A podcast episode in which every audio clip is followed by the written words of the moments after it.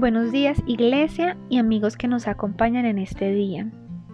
En nuestro tiempo devocional a solas con Dios, les invito a que estudiemos juntos el libro de Romanos capítulo 12, versículo 9 y 10.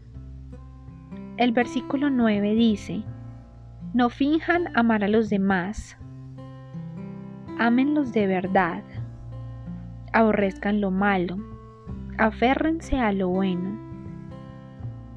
El siguiente versículo dice, ámense unos a otros con un afecto genuino y deleítense al honrarse mutuamente.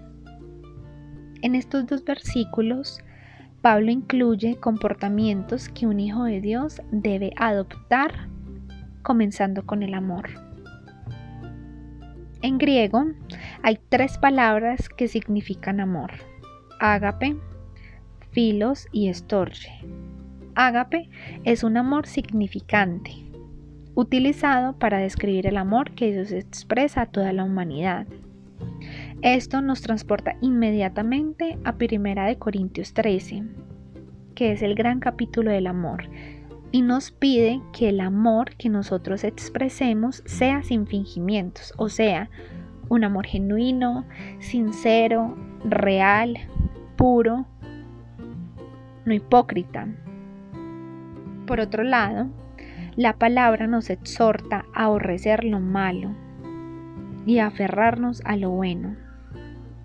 Para lograr esto, debemos practicar las disciplinas espirituales, las cuales son oración, estudio de la palabra, ayuno y vigilia porque son las únicas que producen en nosotros una transformación y renovación en nuestro interior.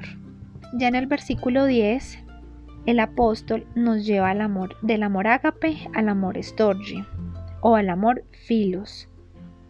Recordemos que el amor filos y estorge es un amor filial o amor fraternal. Dios nos anima a amarnos los unos a los otros, con amor fraternal, de familia. Nosotros como comunidad formamos una familia y la familia es especial.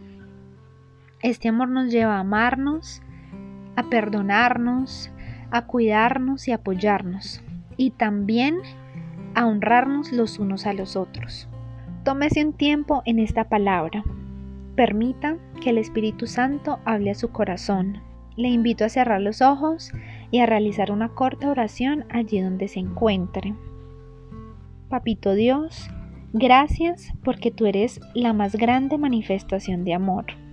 Gracias por el sacrificio en la cruz del Calvario, porque tú eres el que nos ayuda en nuestra debilidad.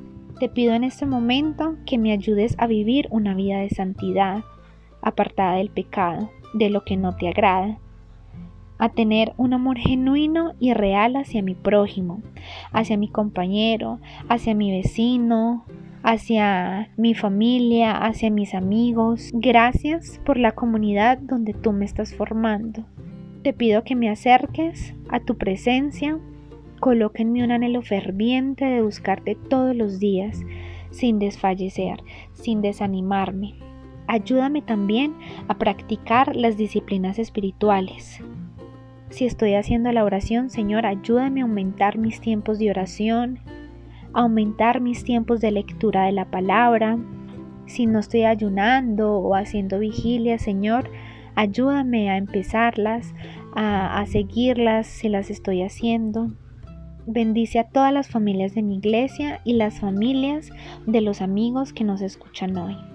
Gracias por tu palabra, gracias por este tiempo y gracias por hablar a mi corazón. Amén. Dios los bendiga.